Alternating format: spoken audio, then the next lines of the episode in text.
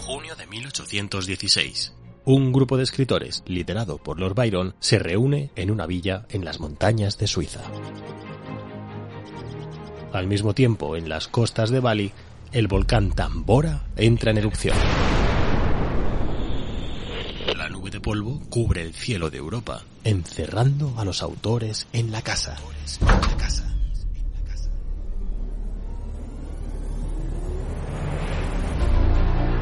Pero entonces Lord Byron tiene una idea. Cada uno escribirá un relato de terror y tres días después los compartirán con el resto.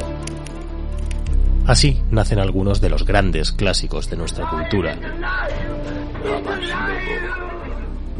En lo que se recordó como el año sin verano. Hola, ¿cómo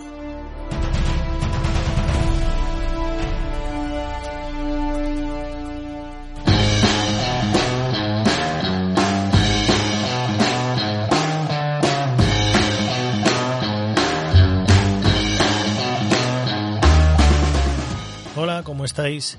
El otro día, curioseando por la web, cosas a las que uno dedica el tiempo, ¿no?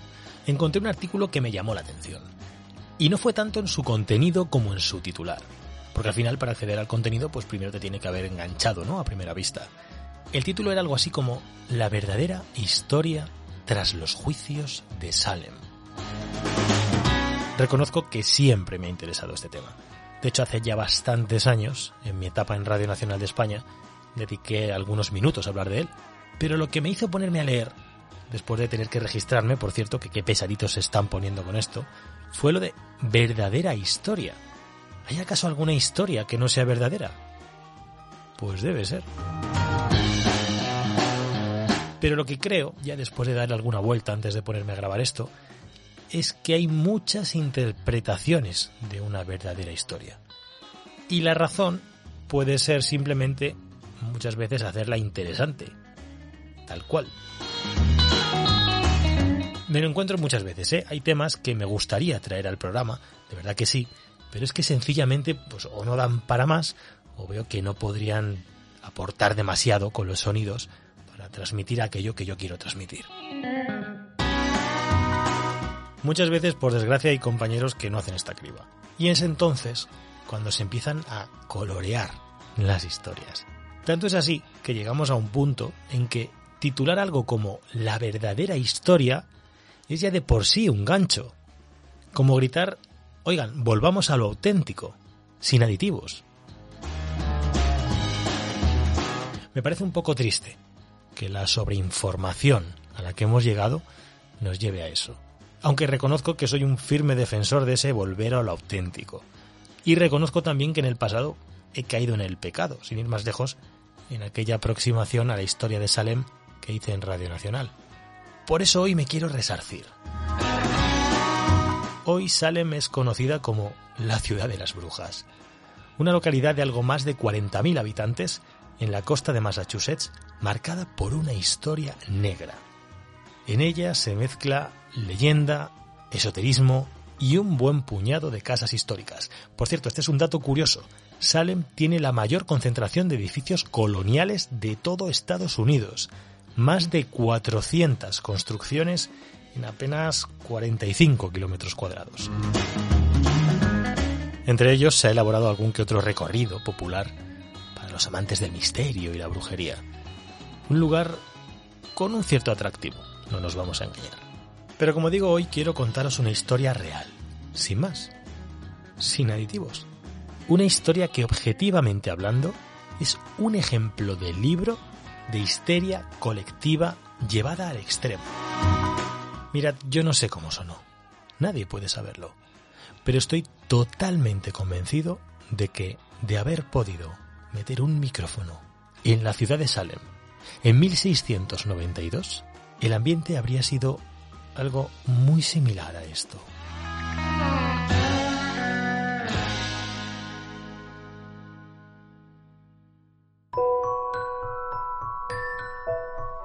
Año sin verano.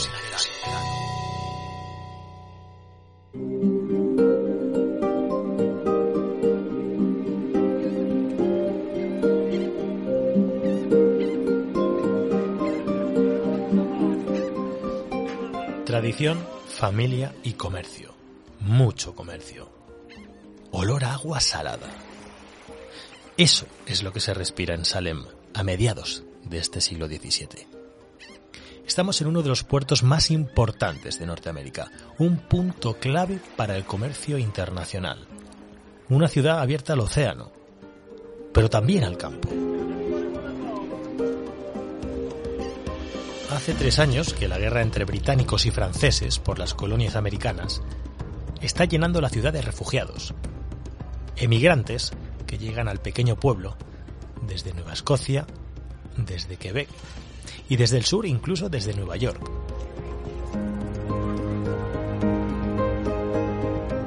Los habitantes de Salem ven cómo sus recursos pueden no dar abasto. Además, a través del puerto, el choque de culturas es constante. India, África, Sumatra, China o incluso Rusia llaman constantemente a su puerta El ambiente genera recelo, desconfianza. Los conflictos son inevitables. En este contexto, se instalará en la localidad un nuevo ministro para la iglesia de Salem. Nuestro protagonista, el puritano Samuel Parris.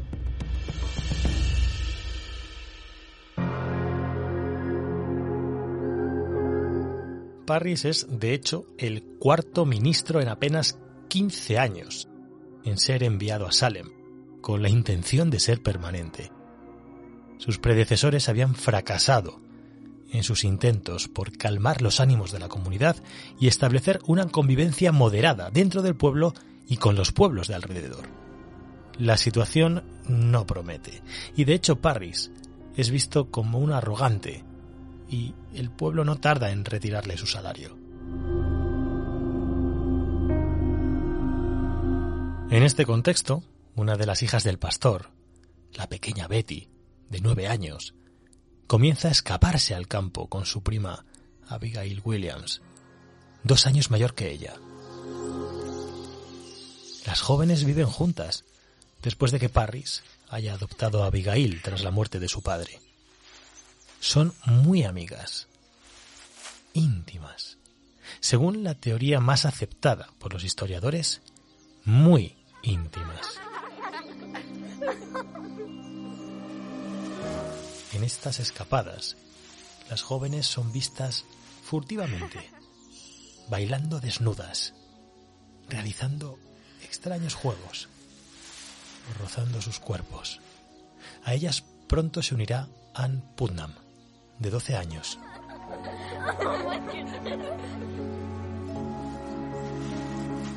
Estas prácticas se prolongarán durante meses, hasta que los rumores entre los vecinos que han podido verlas, cuando volvían a labrar sus tierras, comienzan a extenderse por el pueblo.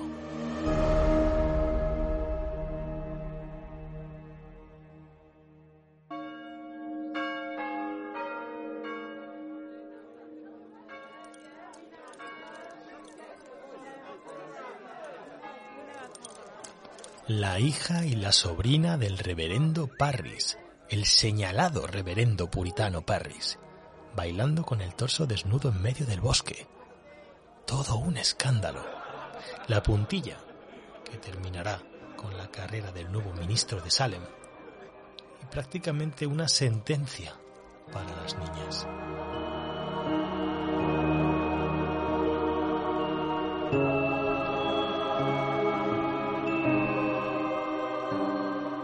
La solución es aterradora. Las jóvenes comienzan a emitir sonidos extraños, a hablar en lenguas desconocidas, a retorcer su cuerpo, como movidas por fuerzas sobrenaturales.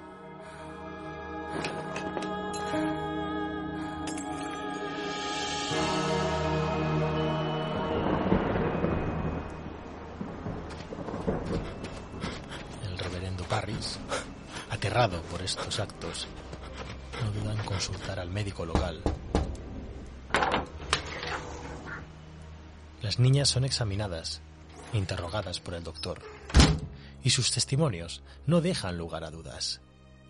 Han sido seducidas por el demonio.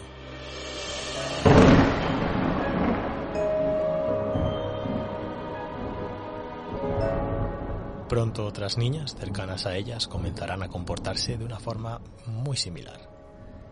En casa de Ann Putnam, su sirvienta, Mercy Lewis, y su mejor amiga, Mary Walcott, se sumaron a la tenebrosa cadena de chicas afligidas.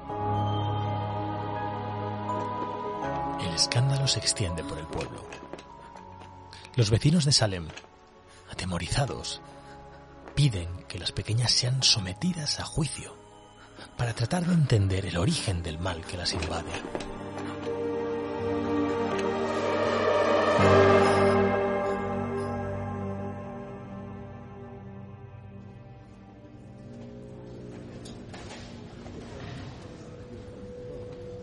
Bajo una enorme presión, las niñas darán tres nombres, tres acusaciones.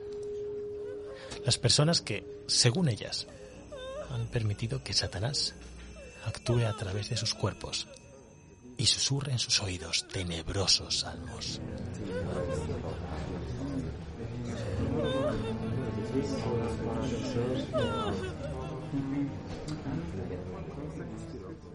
El primer nombre es probablemente el más importante de esta historia, Tituba. Se trata de la esclava de origen caribeño que sirve en casa del reverendo Parris.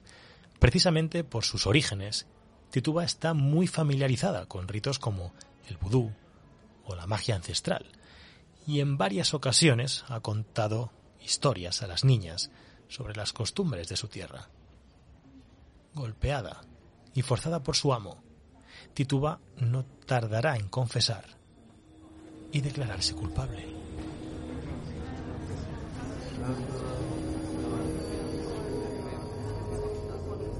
Esto, sin embargo, es quizá lo más inteligente que puede hacer, ya que le permite sumarse a la lista de acusadoras y ayudar a las niñas a hacer más creíbles sus relatos. De hecho, con la ayuda de su marido y de las pequeñas endemoniadas, señalará a la siguiente en la lista, Sarah Osborne.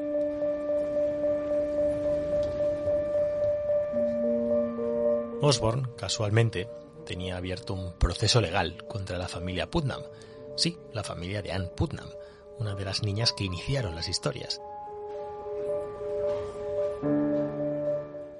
Fue acusada nada menos que de tener escondida una criatura con alas cabeza de mujer y dos piernas.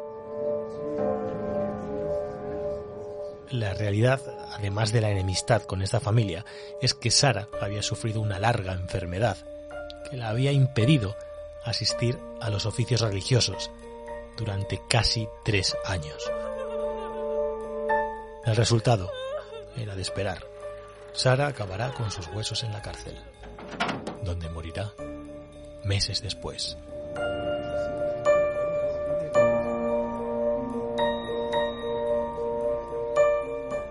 El tercer nombre señalado fue el de otra vecina de Salem, esta vez de clase inferior, Sarah Good.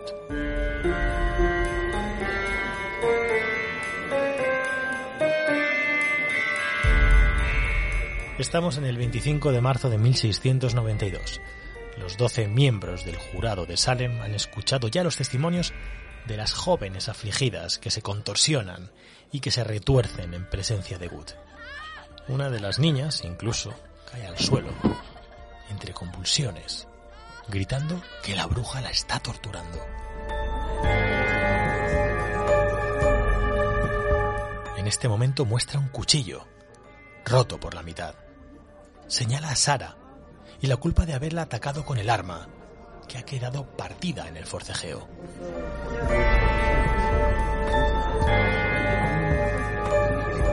Sin embargo, un joven se levanta entre el público.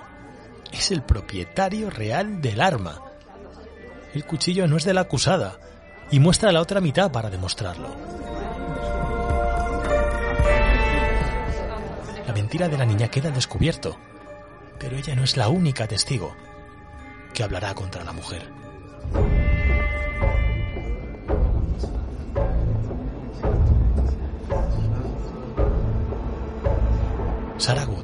Clama una y otra vez su inocencia. Está desesperada. Las niñas mienten y el público se debate entre sus gestos exagerados y el reparo que les provoca una acusada que a diario llama a sus puertas pidiendo limosna y que se aleja murmurando extraños salmos cuando no la atienden.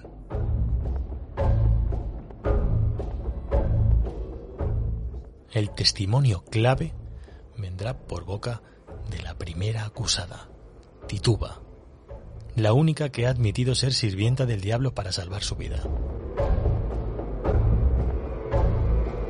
Cuenta que un hombre alto, vestido de negro, se apareció a las tres mujeres y les hizo escribir sus nombres en un gran libro. Ella al principio se resistió, pero finalmente tuvo que hacerlo obligada por Sarah Good y Sarah Osborne. Eso sí, en ese libro pudo distinguir seis nombres más que no es capaz de recordar. Tituba narra que ha visto a la acusada caminar rodeada de pájaros negros y amarillos, que después utiliza para hacer daño a las niñas. Dice de hecho que en ese momento Good sujeta un pájaro amarillo en su mano derecha. Las niñas gritan que es cierto, que ellas también pueden verlo, y empiezan a retorcerse de nuevo. Sarah Good trata de defenderse, culpando de brujería a Tituba y a Sarah Osborne, pero es inútil. Tras pasar cuatro meses en la cárcel, tiempo en el que dará a luz a la hija que espera, pero que morirá días después, Sarah Good es ahorcada el 29 de julio de 1692, junto con otras cuatro mujeres condenadas por brujería.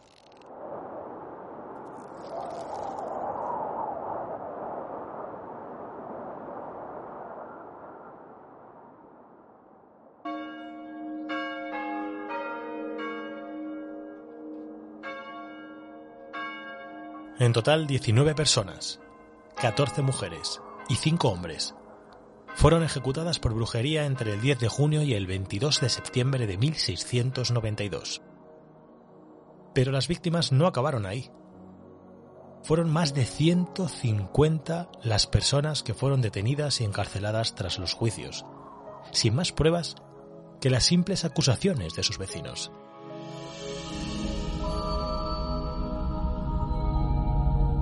aunque se sabe que hubo muchos más afectados, eso sí, sin juicios formales. Algunos, muchos, murieron en la cárcel. Otros fueron torturados en la prensa hasta morir. Unos pocos consiguieron sobrevivir, o incluso alguno llegó a escapar.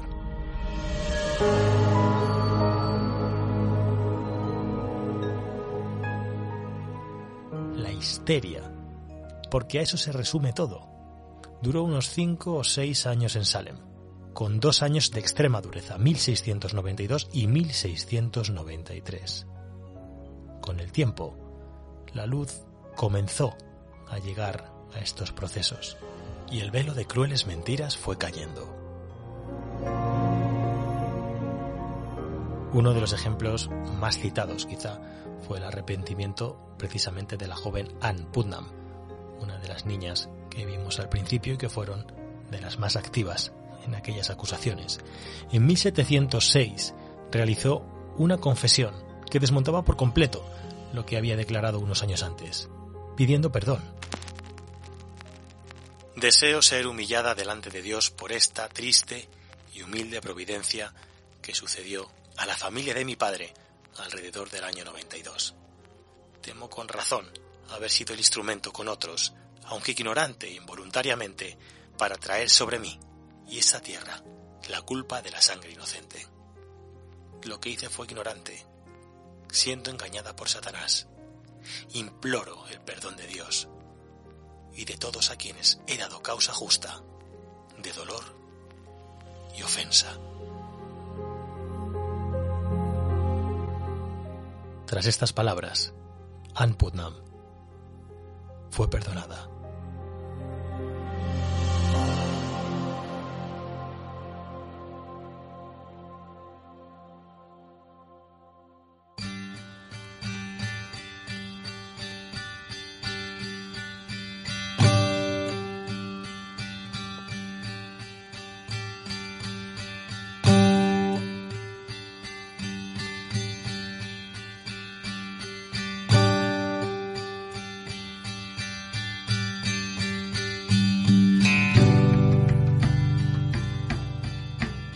Esta es, como digo siempre, una pequeña parte de la historia.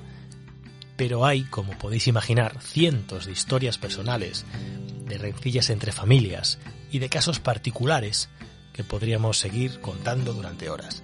Pero por eso, oye, si os apetece y os llama la atención, yo os aconsejo que os deis una vuelta por esa visita que es muy curiosa dentro de la ciudad de Salem, que hoy explota su tradición de brujería, la verdad que con bastante éxito. También parte de la culpa, vamos a decirlo así, de ello la tienen la literatura y el cine.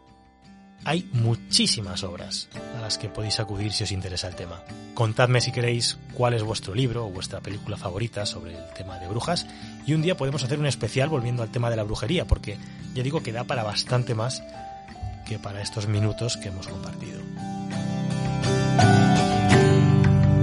Volvemos pronto para seguir viajando entre sonidos. Tenemos muchos destinos esperándonos en nuestro año sin verano.